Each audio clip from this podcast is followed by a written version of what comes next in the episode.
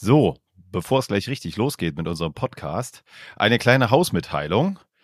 Wir planen eine weitere Weiterbildung. Florian, was machen wir denn da?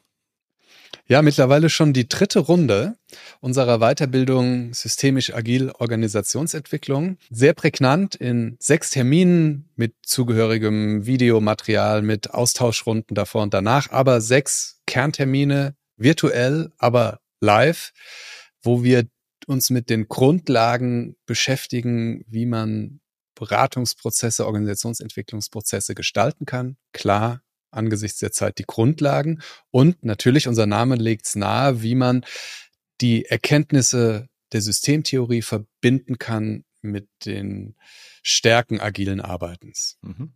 Und los geht das Ganze am 13. Februar. Da findet der erste Termin der Weiterbildung statt. Alles andere findet ihr im Link hier zu dem Podcast. Da werden wir was reinpacken. Da findet ihr den Link zur Weiterbildung. Und jetzt geht's los mit unserem Podcast. Willkommen beim Podcast Systemisch Agil. Mein Name ist Martin Schenkenberger. Ich bin Scrum Master und remote zugeschaltet. Mir gegenüber sitzt Florian Zapp. Ich bin systemischer Organisationsentwickler. Florian, was machen wir heute Spannendes? Ja, heute ein Thema, auf das ich mich besonders gefreut habe, dass kontrovers diskutiert werden kann. Nichtsdestotrotz mich total freut, es aufzugreifen. Und weil wir beide gemerkt haben, es beschäftigt uns, es beschäftigt uns auch in der Diskussion mit Kolleginnen und Kollegen, kommt gleich drauf, haben wir aber gemerkt, wir beide kommen da nicht weiter und haben uns eine Expertin geladen. Und deswegen ist uns zugeschaltet Miriam Tronk. Hallo Miriam, grüß Hallo. dich. Freut mich, danke für die Einladung. Dann stell dich doch mal vor, bitte. Sehr gerne. Ja, ich bin Miriam Trunk. Ich bin bei RTL Deutschland für zwei Bereiche zuständig. Der eine ist der Cross-Media-Bereich, also die Idee, dass wir ganz viele verschiedene Marken, Talente, Kanäle, Reichweiten haben und wie wir die in eine, in eine gute Systemik bringen und tolle übergreifende Projekte umsetzen. Und der zweite ist der Bereich Diversity, Equity, Inclusion und Nachhaltigkeit. Ähm, und ich glaube, das ist der, über den wir heute sprechen werden. Genau, wir würden nämlich gerne über das Thema Diversity mit dir sprechen. Ja, uns äh, beschäftigt das einfach immer wieder. Wir sind selber in vielen Workshops unterwegs. Ähm, wir versuchen selber, ne, unser Untertitel heißt ja auch Podcast für PraktikerInnen, darauf zu achten. Wir kommen regelmäßig an Grenzen. Wir kriegen mal solches, mal solches Feedback dazu. Und uns würde einfach total interessieren, wie du damit umgehst und du in deiner Rolle. Aber vielleicht steigen wir einmal mit dem Thema ein, was ist denn Diversity eigentlich? Ja, Diversity ist Vielfalt in jeder Form. Und ähm, wir haben den Bereich sehr bewusst nicht nur Diversity genannt, sondern Diversity, Equity, Inclusion, weil es geht nicht nur darum, unterschiedliche Menschen in Teams zu haben, auf allen Ebenen in Teams, sondern auch, dass diese Menschen sich wohlfühlen, dass sie Teilhabe wirklich spüren und ähm, dass wir auch eine Kultur haben, wo die Leute sie selbst sein können. Also das ist Inclusion, wird gerne mit Inklusion übersetzt, es ist aber eher Inklusivität. Und ähm, wir sagen immer so, es geht nicht nur darum, dass Leute zur Party eingeladen sind, sondern dass man ihnen zeigt, wie man dort tanzt und dass sie sich auch so wohlfühlen, dass sie auf der Party selbst tanzen wollen. Also darum geht's. Vielfalt, Teilhabe und, und Inklusivität. Und Vielfalt hat verschiedenste Dimensionen. Oft geht der Fokus auf Gender, ähm, was auch damit zu tun hat, dass das die Dimension ist, die Unternehmen messen können am einfachsten. Er hat aber ganz viele andere Dimensionen. Dazu gehört soziale Herkunft, dazu gehört ethnische Herkunft, dazu gehört Religion, dazu gehört Hautfarbe. Also es gibt unglaublich viele ähm, Dimensionen von Diversität. Wie gesagt, nicht alle finden die dieselbe Beachtung auch in der Diskussion, aber ich glaube, das Grundziel ist, dass man eine Gruppe hat, die möglichst viele unterschiedliche Perspektiven hat. Und das bedeutet, falls die Frage kommt, auch die Perspektiven von weißen Männern. genau, jetzt hast du quasi schon eine Frage vorweggenommen, weil wir wollten dich nämlich fragen, äh, ob wir eigentlich darüber reden sollten und dürfen als äh, weiße Männer. Ja klar, also ich habe zwei ähm, zwei Gedanken dazu. Das eine ist, dass gerade weiße Männer drüber reden müssen, dieser Begriff Allyship, der sehr oft auftaucht, wenn es um Wandel geht, dass Leute, die zur privilegierten Gruppe gehören, und das sind nun mal weiße Männer, es fühlt sich immer so komisch an, wenn man sagt, man hat ein Privileg, weil man weiß das ja gar nicht, dass man dieses Privileg hat, aber man merkt Privilegien nur, wenn man sie nicht hat. Also ich finde immer, man, man merkt diesen Gedanken, ähm, welche Dinge können mir nicht passieren? Zum Beispiel, wie oft passiert's dir, dass du der einzig Weiße auf einer Party bist. Das ist mir noch nie passiert. Das wird mir auch nie passieren. Es ist ein Privileg, weiß zu sein.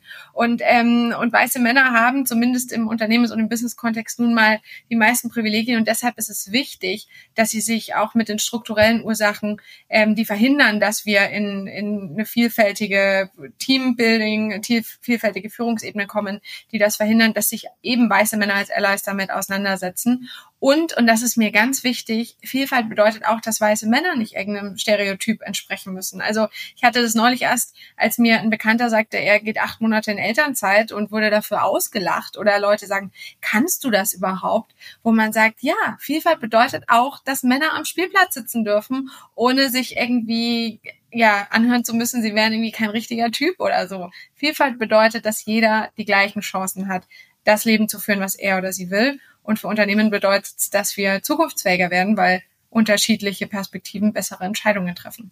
Mhm. Also ich gehe mit dem Thema auch sehr offen um und spreche auch viel mit äh, Freunden darüber. Und wenn man das da mal wahrnimmt und äh, sich auch mit Menschen sagen wir mal, nicht weiß, unterhält, wie deren Leben so war und das einfach mal so ein bisschen vergleicht. Also findet man nämlich sehr oft Punkte. Ne? Da geht es nämlich ganz äh, einfach los, wenn man in Stadien geht zusammen. Wer wird durchsucht? Ich nicht. Fliegst mit den äh, Menschen irgendwo hin, ja, wer wird durchsucht am Flughafen oder näher durchsucht? Also meist ich nicht. So, also da, wenn man das mal beobachtet, merkt man nämlich schon auf einmal so, naja, aus welcher Perspektive äh, betrachte ich das Thema eigentlich und ja, aus welcher Perspektive sehen meine Freunde das vielleicht. Ja. Genau, und man merkt auch teilweise, dass man es einfach nicht wissen kann, was okay ist, aber das bedeutet, dass man sich informieren muss. Und das ist was, wozu ganz viele neigen, dass sie dann quasi sagen, ja, ich kenne das ja auch. Und bei mir ist das ja auch so, wo man sagt, nee, du kennst das nicht. Und das ist auch okay, du kannst das nicht kennen. Aber deswegen hör zu, informier dich. Und gerade bei dem, was du beschreibst, passiert oft so ein, also im, im Kontext von Rassismuskritik heißt es der White Savior äh, Komplex, dass man quasi so sagt, komm, ich rette dich. So, du mit deinen Diskriminierungsmerkmalen, ich helfe dir und darum geht's nicht. Allyship bedeutet zu sagen, ich stehe dir zur Seite, ich informiere mich. Wenn, wenn da ein ganzer Raum ist, wo, wo Leute dich diskriminieren, dann stehe ich auf und stelle mich neben dich und ich nutze mein Privileg, um dich zu empowern. Das bedeutet nicht, ich rette dich. Das ist, glaube ich, ganz wichtig. Das ist gut. Es gab so einen äh, denkwürdigen Moment in einem Podcast von zwei ja, älteren weißen Männern, der sehr bekannt ist, die haben mal äh, zu zweit dann festgestellt, dass die Gleichberechtigung der Frau ja nun hergestellt sei, was sehr mhm. viel äh, Kritik äh, nach sich gezogen hat, wie die beiden das jetzt beschließen können. Und das wollten wir heute ausschließen, ähm, nachdem wir aber gekl geklärt haben, dass ja, danke, sonst hätte ich jetzt eine Stunde gewonnen, wenn wir das... das genau, da, da wir da, aber eben genau sowas nicht äh, produzieren wollten, haben wir dich ja eingeladen und haben geklärt, dass auch aus unserer Perspektive, dass äh, über man über ja Diversität und Teilhabe sprechen darf. Lass uns doch mal ein bisschen einsteigen in, in diese Rolle von dir bei, bei RTL, von dir und deinem Team haben wir erfahren. Was, was machst du da in dieser Funktion? Wie sieht, wie sieht deine Rolle und die von deinem Team aus? Also genau, weil du mein Team ähm, beschreibst, also ich habe insgesamt ähm, vier Kolleginnen und Kollegen, die mit mir gemeinsam den Bereich Nachhaltigkeit ähm, bearbeiten. Ähm, Nachhaltigkeit hat bei uns verschiedene, verschiedene Facetten. Eine davon ist die ökologische, also ganz klar was haben wir für einen CO2-Ausstoß, ähm, wie schauen unsere Produktionsketten aus, aber eben auch die soziale, was eben dieser Diversity, Equity, Inclusion Bereich ist. Und wir haben als Medienhaus ja eine ganz besondere Situation, nämlich, dass wir zum einen Arbeitgeber sind. Das heißt, dass wir wirklich einen Footprint haben, dass wir ein Unternehmen sind, das einfach ja äh, im wahrsten Sinne des Wortes auch mit Produktionen, mit der Art, wie wir unsere Produkte gestalten, einen Footprint hinterlässt. Aber als Medienhaus haben wir auch einen Brainprint, nämlich den, den wir bei unserem Publikum hinterlassen. Und das ist das, wie wir unsere Strategie aufstellen, dass wir quasi sagen, auf der einen Seite, okay, wir haben eine Verantwortung als Arbeitgeber. Das heißt, wir schauen zum Beispiel, wo, wir machen gerade ein großes Data-Projekt, wo wir schauen, wo gehen die Leute bei uns verloren? Also was passiert? Wann, warum schaffen es gewisse gewisse Menschen mit Diskriminierungsmerkmalen nicht auf die nächste Ebene oder ne, es sind ja selten die Einzelfälle, man sieht Muster und eins davon ist zum Beispiel, das ist in sehr vielen Unternehmen so, dass man sieht ähm, Teilzeit, also dass Frauen in Teilzeit gehen und Männer nicht, das ist in ganz Deutschland ein Riesenthema, ähm, was auch mit Rollenbildern zu tun hat und dass wir sagen, okay, wir schaffen es zum Beispiel Führung in Teilzeit zu ermöglichen. Das sind Sachen, die, wo wir unseren, wo wir unseren Footprint anschauen. Und ähm, bei unserem Brainprint haben wir zum Beispiel im, im Juni die große Woche der Vielfalt gemacht, die werden wir nächstes Jahr wieder machen, wo wir wirklich eine Woche lang einem Thema Bühne gegeben haben. Und wir hatten den Fokus auf LGBTIQ+. Und wir haben in fast 60 Beiträgen in unseren journalistischen Formaten, in einer großen äh, Show Viva la Diva, hat auch Fernsehpreis gewonnen, hat, macht echt Spaß, die anzuschauen, falls noch jemand äh, nachschauen will. Und haben einfach versucht, die Geschichten dieser Menschen zu erzählen. Und was so schön war, war, dass in unserer Forschung danach 44 Prozent unseres Publikums gesagt haben, sie wurden dadurch motivierter, toleranter zu werden, auch weil sie mit ganz vielen dieser Geschichten noch nie in Kontakt kamen. Und da sind wir wieder bei dem Thema Privilegien, dass man, dass ganz viele Dinge, die Menschen aus der Community erleben, die werden wir nicht erleben. Also, dass, dass jemand in Frage stellt, ob du dein eigenes Geschlecht weißt und so weiter, das wird einfach uns nicht passieren. Und deswegen ist es so wichtig, dass wir diese Geschichten dieser Menschen erzählen und das Publikum selbst dann entscheiden kann, was sie damit machen. Also wir haben nie den erhobenen Zeigefinger wir erzählen die Geschichten, wir geben den Menschen eine Stimme, eine Bühne und das ist dann, was bewegt und dieser Brainprint auch wirklich funktioniert, das ist natürlich dann motivierend für das ganze Team und auch für mich. Warum ist die Rolle für RTL so wichtig an, an, an dieser Stelle? Ist das quasi, wie du gesagt hast, so eine moralisch-ethische Rolle, dass du einfach sagst, okay, wir nutzen auch die Bühne, die wir haben, um quasi auch dieses Thema voranzutreiben? Oder ist es äh, auch eine betriebswirtschaftliche Rolle? Also das jetzt gar nicht so beides. als Kritik, sondern es kann ja durchaus auch Vorteile haben. Ne? Absolut ne? beides. Also es gibt, glaube ich, es, aha, manchmal ziehen zwar Leute irgendwelche Studien raus, die von irgendwelchen shady ähm, Organisationen, die das widerlegen wollen, aber ich sag mal so, alle, alle renommierten Studien haben ergeben, dass diverse Führungsteams erfolgreicher sind. Dass unterschiedliche Perspektiven am Tisch Unternehmen erfolgreicher machen. Also natürlich ist es auch ein wirtschaftliches Interesse, dass wir sagen, wir brauchen unterschiedliche Menschen in diesem Unternehmen. Unsere Zielgruppe hat zu einem ganz großen Teil einen Migrationshintergrund. Es kann nicht sein, dass wir, dass wir anders sind als unsere Zielgruppe. Also das ist, glaube ich, total wichtig, dass es immer einen betriebswirtschaftlichen Anreiz gibt, Vielfalt ähm, zu leben und Vielfalt zu installieren, der wurde sicher jetzt über die letzten fünf Jahre vor allem noch etwas prominenter, auch weil, wie gesagt, die Forschung sich sehr einig ist.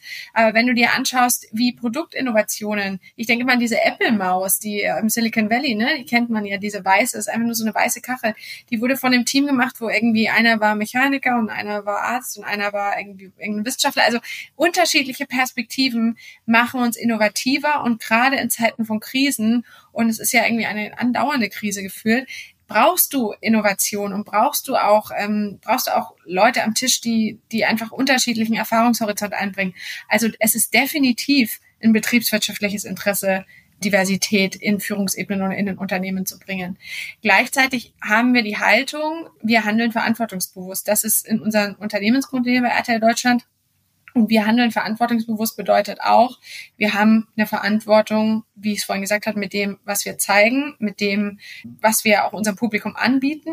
Und ähm, wir haben eine Verantwortung als, als Unternehmen und als Arbeitgeber. Also dementsprechend, ja klar, es ist Teil unserer Werte. Ähm, ich bin auch sehr froh, dass wirklich auch meine Chefs wiederum wirklich das verkörpern. Ich sage immer gerne, mein direkter Chef ist, äh, bezeichnet sich als Feminist, auch öffentlich, deswegen kann ich das sagen. Also deswegen es ist wirklich eine hohe intrinsische Motivation.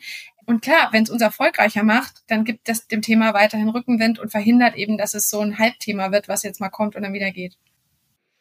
Ja, das führt mich so zu einer Anschlussfrage. Also ich wir sind sehr viel als Organisationsentwickler unterwegs und wir merken oder unser, unser Ansatz auch vom, aus dem Theoretischen abgeleitet ist, dass Organisationen ja sowas das nennt man bei uns Schauseite, was sie so nach außen zeigen haben und dann so wie die, wie die formalen und informellen Prozesse nach innen sind. Und bei all diesen Themen, die du, die du alle angesprochen hast, und das erleben wir bei Leitbildern, bei Führungsgrundsätzen, wie auch immer, ist ja so ein bisschen die Gefahr, dass man auf dieser Schauseite, die, die ja auch nach innen wirkt, also so äh, auf die schreibt man, wir vertrauen einander. Äh, das ist ja letztlich vielleicht auch eine große Gefahr bei deinem Thema, dass man sozusagen ganz wohlklingende Sätze formuliert. Wie schaffst du das aber oder wie schafft ihr das, dass sich das dann auch tatsächlich in den Strukturen, also zum Beispiel Auswahlverfahren, Stellenbeschreibungen und so weiter wiederfindet? Ich glaube, was, was total wichtig ist, dass eben dieses Außenbild und das Innenbild nicht zu sehr auseinanderklafft, ist wirklich einmal das Commitment von oben. Also ich glaube, du mhm. wirst so ein Thema nicht durchkriegen, wenn du nicht eine Geschäftsführung hast, die dahinter steht und, ähm, und auch, auch hinter dem Wertekonstrukt steht. Und das haben wir nicht nur jetzt in unserer Geschäftsführung, auch beim Shareholder und, ähm, und wir gehören ja auch zum Bertelsmann-Konzern, wo das einfach tatsächlich, also das da ist eine sehr hohe intrinsische Motivation auf jeder Ebene da für das Thema.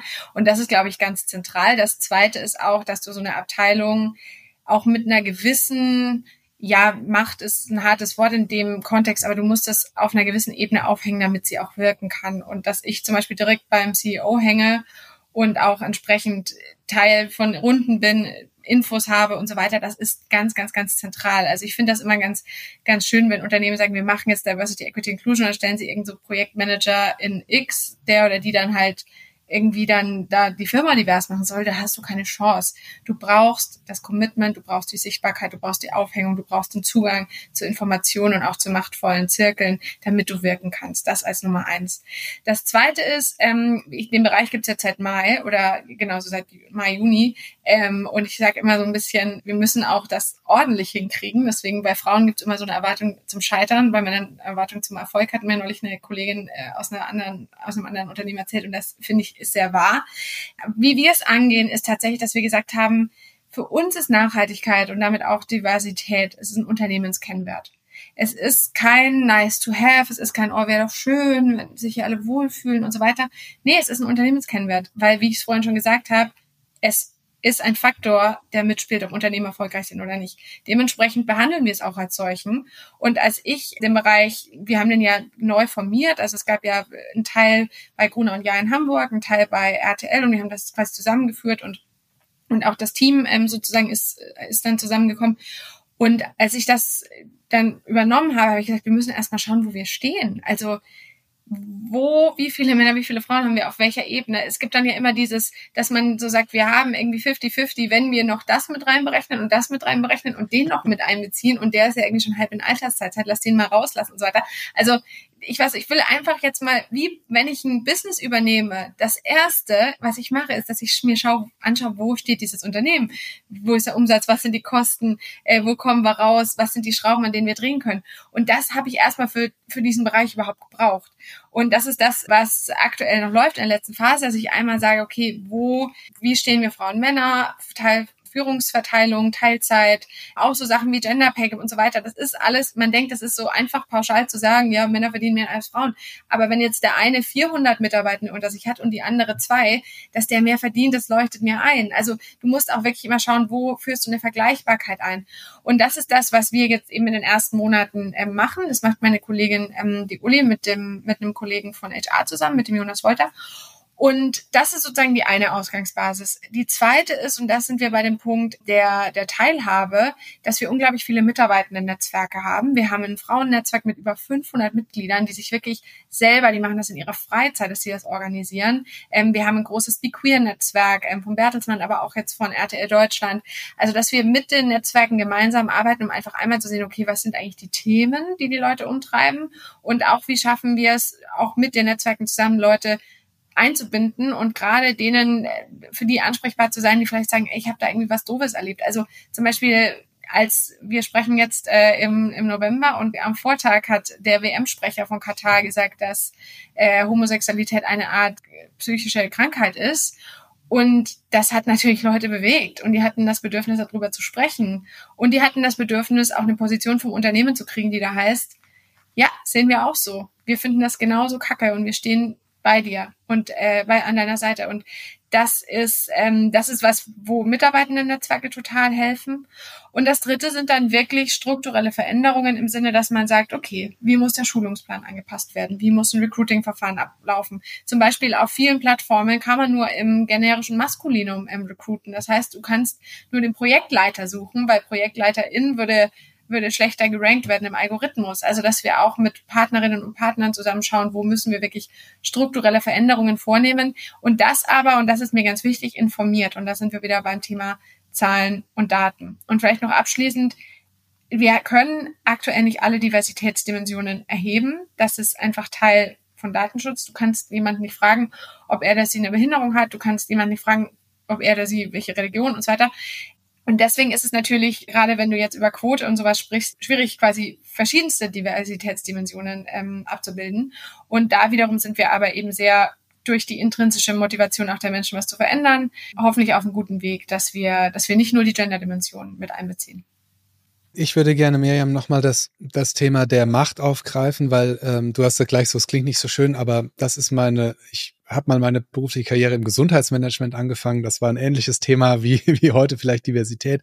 Und ich finde, diese Macht ist für solche Themen unglaublich wichtig. Ich würde jetzt vielleicht eher sagen, sozusagen, man braucht die, die, die Möglichkeit, eben auf formelle Strukturen Einfluss nehmen zu können. Weil wenn man die ändern will, dann muss man die verändern können. Und genau das, was du beschreibst, habe ich damals erlebt, vor 15 Jahren, 10 Jahren. Da hat man dann irgendeine engagierte HR-Kollegin, ja, mhm. meistens gesagt, komm, mach doch mit 10 Prozent noch das Thema Gesundheitsmanagement und aber na, du kriegst kein Budget und äh, uns hier oben äh, in der Führungsetage ist auch alles egal, aber äh, guck doch mal, dass irgendwie äh, du mal so einen Gesundheitstag organisierst, der darf aber nichts kosten, geh mal auf die Krankenkassen zu, die haben immer Budget. Mhm. So, und dann wundern sich alle komisch, dass das Thema bei uns nicht ankommt. Insofern bin ich da total bei dir und ich macht jetzt wirklich im positiven Sinne, also und man muss gestalten können.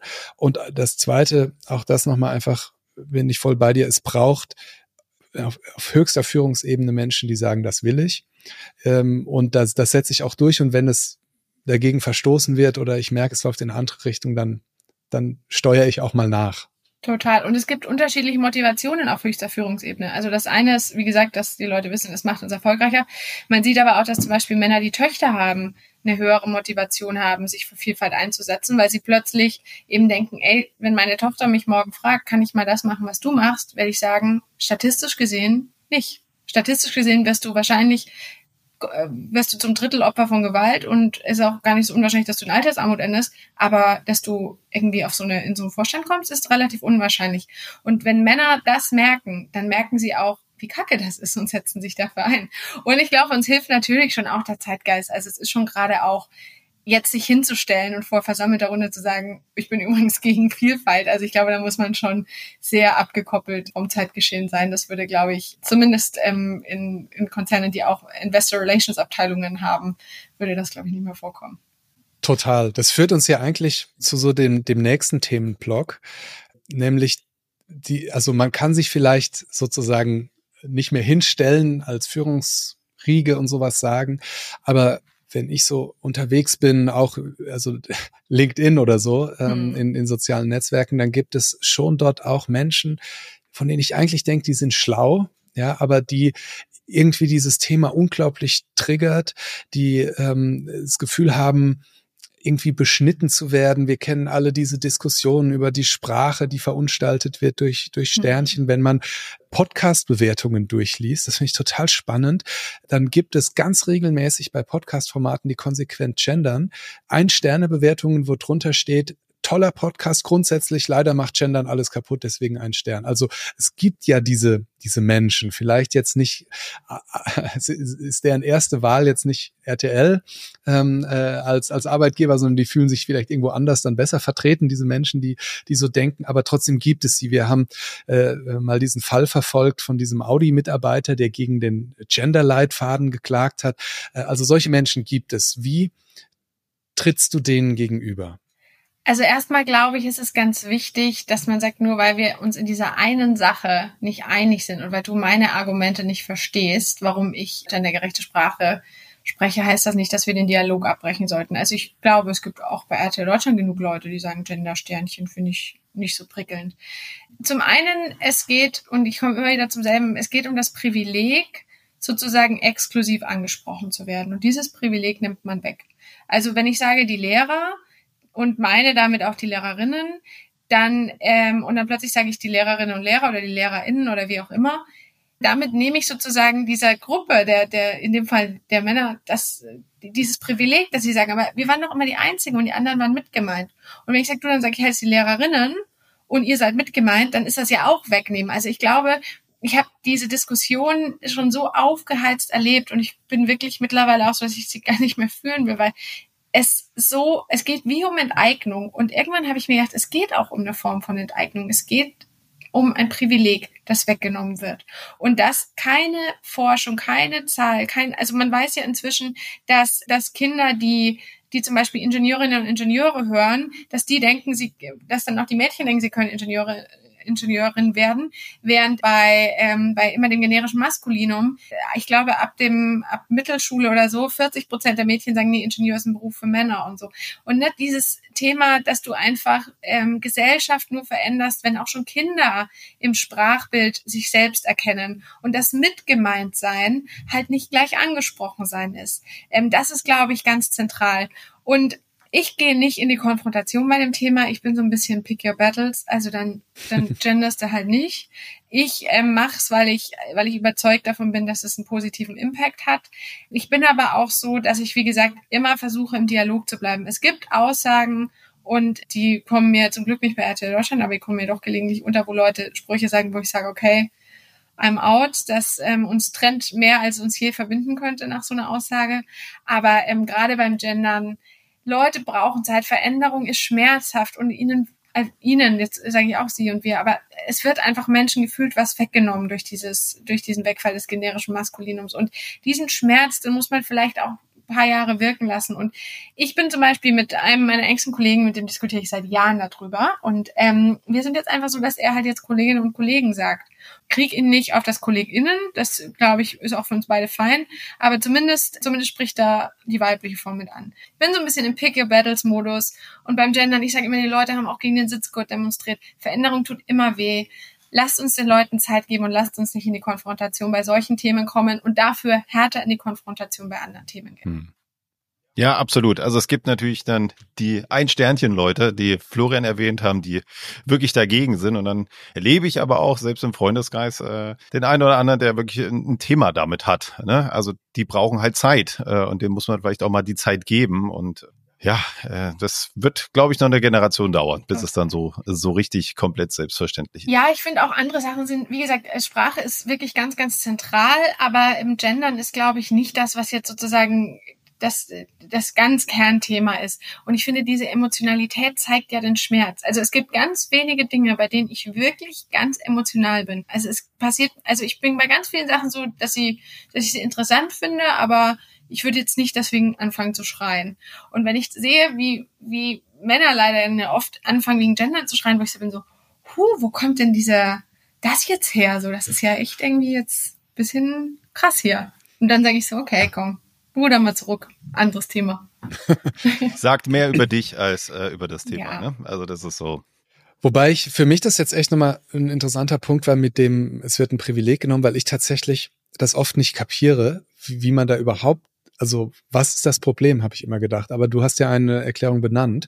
Man nimmt halt ein Exklusivitätsrecht weg, ja. Äh, und man nimmt man auch hatte. eine Deutungshoheit recht. Also ich hm. finde, ein Satz, der mir immer entgegenkommt, und das ist vielleicht einer, über den ich mich dann doch aufrege, ist immer dieses, was darf man denn noch? Man darf ja gar nichts mehr. Wo ich dann ja. immer sage, du darfst doch alles. Also das hat auch, ähm, ich habe ja gerade äh, ein Buch geschrieben, was ich heute abgegeben habe. Ähm, oh, und ähm, genau, was im März rauskommt. Und ähm, da habe ich mit ganz vielen tollen Frauen gesprochen und eine von denen sagte mir, du darfst alles. Die Frage ist, was willst du? Und wenn du das N-Wort sagst und dann bist du halt der Typ, der das N-Wort gesagt hat. Wenn du das sein willst, so go for it. Du darfst alles, aber dann musst du halt damit klarkommen, dass du dann der Typ bist, der gerade das Wort gesagt hat. Und genauso, wenn, also du darfst auch irgendwie, was weiß ich, einen, einen sexistischen Spruch machen, dann bist du halt der, der, Typ, der den sexistischen Spruch gemacht hat. Also dieses, dieses Gefühl, dass einem was auferzwungen wird, weil man eigentlich selber so ein bisschen lost ist, weil man merkt, Dinge, die man für selbstverständlich gehalten hat, sind plötzlich irgendwie in Frage gestellt. Und das geht ja auch bei Humor weiter. So dieses, früher durfte man irgendwie rassistische Witze machen, jetzt darf man ja gar nichts mehr, wo man so sagt, so, darfst schon, du willst es nur nicht. Und das ist das, was dich gerade so ein bisschen ähm, verwirrt. Das ist ja auch dieser alte, dieser alte Denkfehler, dass Meinungsfreiheit bedeutet Widerspruchsfreiheit. Ja, also mhm. du darfst natürlich den Witz machen, du darfst nur nicht erwarten, dass die Leute dich nicht dann irgendwie äh, darauf hinweisen oder dich mit einem Shitstorm überziehen. Und das, der, das andere, was, wo ich immer nicht drüber hinwegkomme, ist, dass Menschen in Talkshows sitzen und sagen, man darf ja hier gar nichts mehr sagen und man so denkt, du sagst es doch gerade. Ja. ja. also das sind ja meistens Menschen, die in der Öffentlichkeit sagen, man dürfe nichts mehr sagen. Das äh, ist auch was, was an mir vorbeigeht. Aber ich bin völlig bei dir. Es scheint eine Riesenemotion dahinter zu sein, die man sich jetzt an der, an der Sache des möglicherweise ist der Sprachfluss gestört, jetzt erstmal nicht ableiten kann, sondern da ist offensichtlich mehr dahinter. Es ist ein Schmerz, es ist ein Veränderungsschmerz und es ist ein Wachstumsschmerz und der ist wichtig, aber ein gesellschaftlicher Wachstumsschmerz, glaube ich, das äh, äußert sich genauso im positiven Sinne in Debatten, im negativen Sinne in, ja, Bullshit-Bingo. Okay, siehst du denn bei dem ganzen Thema auch äh, Grenzen? Also ich hoffe, dass wir es schaffen, ein Arbeitgeber zu sein, bei dem Menschen so sein können, wie sie sind, in dem Geschlecht, das sie sind. Und es steht mir weder jetzt als Chefin noch als Kollegin noch als Mitmensch zu, zu beurteilen, was jemand anziehen darf. Also, äh, wie gesagt, solange du damit nicht die Grenze von jemand anderem verletzt, ähm, ist das none of my business.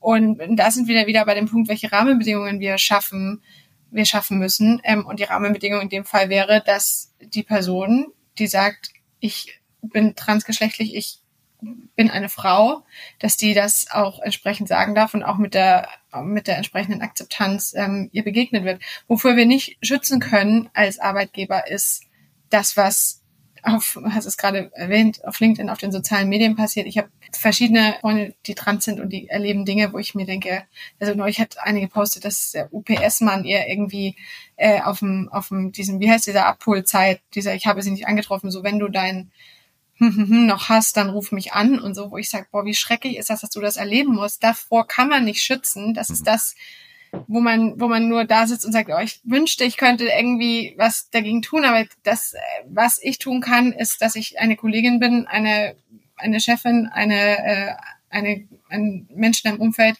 der dir das Gefühl hat, du kannst so sein, wie du bist. Weil es ist ja nicht so, dass man sich entscheidet. Es ist ja nicht so, dass man sagt, heute habe ich entschieden, dass ich trans bin. Es ist ja nicht so, dass das jetzt in dem Spektrum wäre, so wie ich jetzt heute entscheide, dass ich äh, Spaghetti Bolognese esse. Es ist, man ist halt eine Frau, so. Und deswegen kann ich gar nicht sagen, dass mir das zusteht, weil genauso wie ich dir jetzt nicht sagen kann, du, ich finde übrigens, du, du solltest kein Mann sein, es, es steht mir nicht so, es wäre auch gar nichts, worauf ich jetzt kommen würde. Ähm, und deshalb glaube ich, ähm, Akzeptanz, Offenheit, Unterstützung, Allyship, ganz wichtig.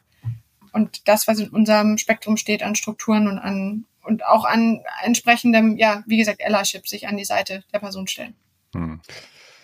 Wenn es okay ist, Martin, äh, Miriam, dann würde ich gerne noch mal so ein bisschen auf die Praxis ähm, schauen. Das ist ja immer so ein Anliegen oder das ist immer das Anliegen, was wir zumindest am Ende jeder Podcast-Folge haben für unsere Hörerinnen und Hörer, zu überlegen, was heißt das denn für die Praxis? Und heute vielleicht mal zweigeteilt, weil wir tatsächlich also auch Martin und ich haben es ja jetzt in diesem Podcast gemerkt, mit, selbst mit allem besten, ernst gemeinten Willen ist es manchmal hat man Sorge, Dinge falsch zu sagen? Habe ich jetzt was Falsches gesagt? Habe ich, bin ich in ein Fettnäpfchen getreten? Was würdest du jetzt, äh, viele Hörerinnen und Hörer von uns sind als Beraterinnen, Trainer und so weiter unterwegs, denen empfehlen, die wirklich sagen, ich möchte da ähm, gendersensibel unterwegs sein?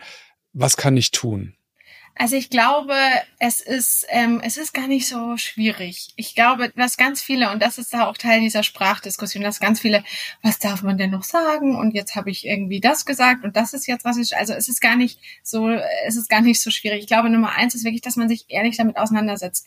Es gibt so viele Bücher, Podcasts, Videos, auf YouTube ist voll es gibt echt eine Möglichkeit, sich damit zu beschäftigen. Also sei es rassismuskritische Bücher von ähm, Tupoka oder von Alice Hastas oder ähm, das, es gibt diverseste Thema, äh, Bücher auch zum Thema ähm, Gender, Frauen in Führungspositionen. Es gibt wirklich zu, zu all diesen Sachen gibt es Möglichkeiten, sich zu informieren. Und ich rate dazu, akzeptiert einfach, dass ihr es nicht wisst und dass ihr es nicht wissen könnt. Und das, was für mich das, das Schwierigste ist, ist, wie gesagt, wenn Leute sagen, ja, das ist doch überhaupt kein Problem, wo ich sage, na, du bist halt nur nicht davon betroffen. Und das ist das, was es so schwierig macht, diese, ich nenne das die Erfahrungsempathie-Lücke. Also ich habe so ein Beispiel, als ich ähm, mit 27 habe ich einen Job bekommen, da wurde ich Geschäftsführerin von der Tochterfirma und ich hatte vorher in Hamburg einen Job, da war meine, mein Titel Assistentin der Geschäftsführung, was so viel heißt wie Referentin. Das hieß halt in Hamburg so. Und in dem Berliner Office war Assistentin der Geschäftsführung so viel wie Sekretärin. Und dann ging so das Gerede los, so, oh, wie ist denn die in den Job gekommen und so weiter. Und ich habe das wirklich, also jeder, der mich kennt und der mich begleitet, weiß, dass ich irgendwie seit meinem, meinem 15. Lebensjahr, ob vom Kellnern über 800 Praktika im In- und Ausland über irgendwie, ich war einfach immer ein Arbeitstier. Das ist auch so Teil meiner DNA. Ich bin einfach ein Leistungsmensch, auch das weiß ich auch. Ich bin jemand, der sich sehr über seine Arbeit definiert. Und deswegen ähm, war das für mich dann natürlich total schwierig, dass ich gedacht habe, jetzt stellen die in Frage, dass ich hier richtig bin. Und dann habe ich das meinem Kollegen erzählt, das ist auch ein guter Freund mittlerweile, und der hat so gelacht und er war so, das ist doch total absurd, lach doch darüber. Und dann habe ich so war mir so klar, naja, für dich ist es absurd.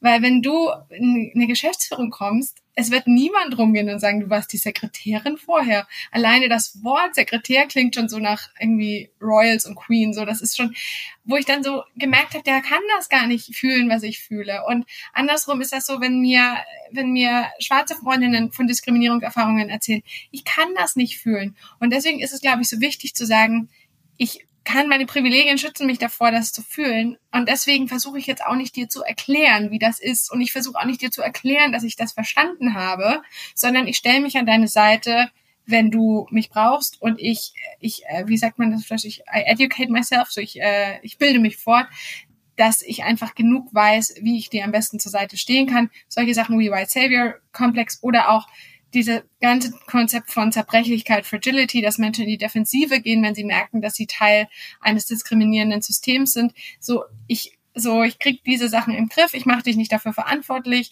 ich will nicht mit dir die ganze Zeit über deine Diskriminierungserfahrungen reden, ähm, sondern ich stelle mich an deine Seite, wenn ich sehe, dass du welche machst. Zum Beispiel eine Freundin von mir, die schwarz ist, die wurde neulich im Club angesprochen, wie gut sie doch Deutsch spricht. Und dass ich dann hingehe und sage, warum soll sie denn kein Deutsch sprechen? So, ne? Und dass sie das nicht machen muss, sondern dass du sagst, hey, ich als gerade Teil der privilegierten Gruppe stell mich an deine Seite und nutze meine Privilegien. Also wirklich, educate yourself Nummer eins. Ihr könnt es nicht wissen, das ist völlig okay. Es macht Privilegien klingen so nach Vorwurf, aber es ist kein Vorwurf. Du hast, wir haben alle irgendwie nichts dafür getan, dass wir so geboren wurden und äh, und auch in diese Gesellschaft geboren wurden. Das Einzige, was wir machen können, ist uns das anzuerkennen, vielleicht auch ein bisschen dankbar zu sein über das ein oder andere Privileg und auf keinen Fall in die Defensive zu gehen. Wenn ich als Organisation, also wir waren ja jetzt äh, bei den Trainern selber, also bei uns selber, ähm, wenn man jetzt auf Organisationen schaut und äh, die wollen sich dieses Themas annehmen, was gibst du denen denn mit, mit den Erfahrungen, die du bis jetzt gemacht hast? Geht ja eigentlich erst so richtig los jetzt, ne?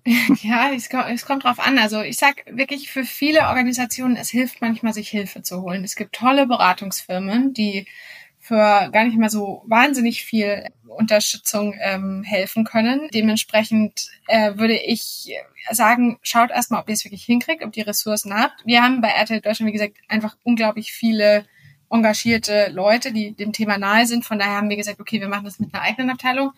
Dann Nummer zwei, setzt das Thema auf die Agenda, aber nicht als softes nice to have, man sollte mal und wäre doch schön, wenn wir alle und so weiter, sondern es ist ein Unternehmens-KPI, erkennt ihn auch als solchen an.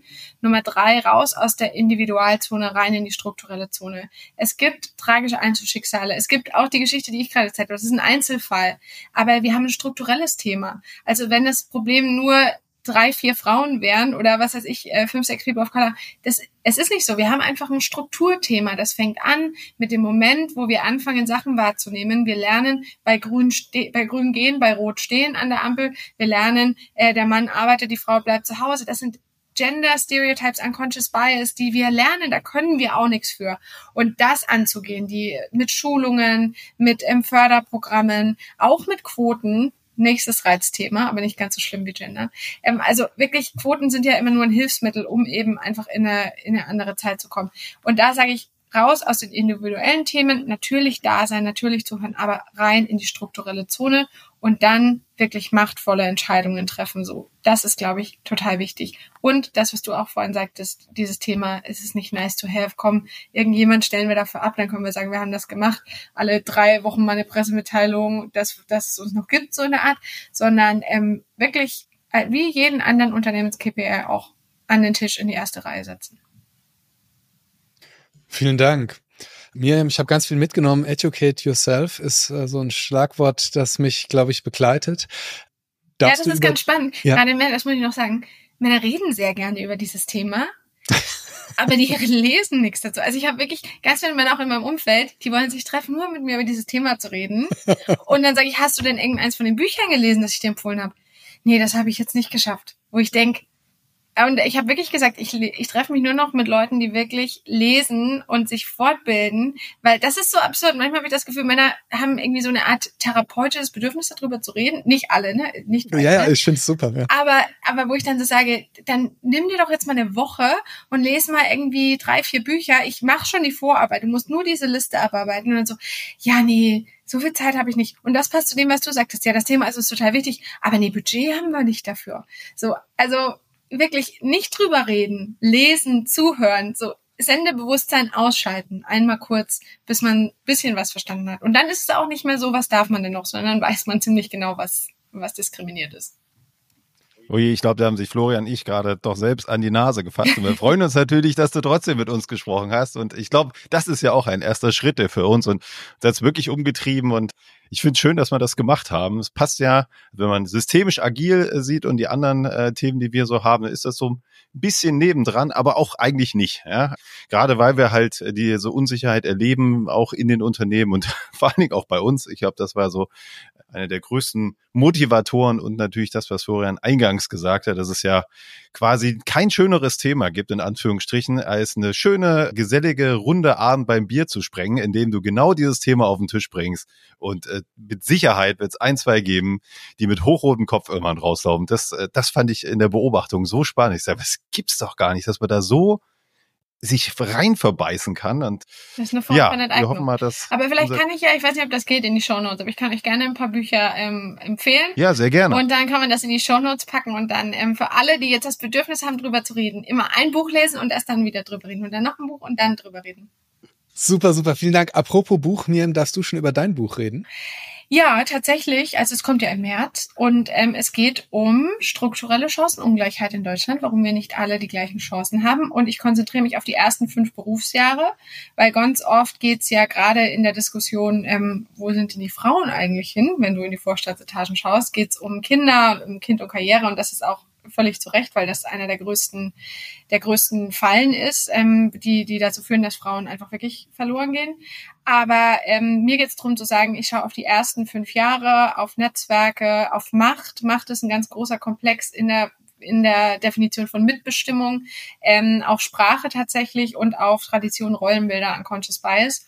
Und ja, das kommt im März und das ist mein absolutes Herzensprojekt und ich freue mich schon und ja, freue mich aber auch, dass es jetzt abgegeben ist, dass ich zumindest jetzt mal ein paar Wochenenden wieder in den Wald gehen kann. Und wie war der Titel genau? Dinge, die ich gerne am Anfang meiner Karriere gewusst hätte, warum wir im Berufsleben nicht alle die gleichen Chancen haben. Super. Schön. Wir sind gespannt. Wer weiß, vielleicht äh, haben wir auch nochmal die Chance, mit dir darüber zu sprechen.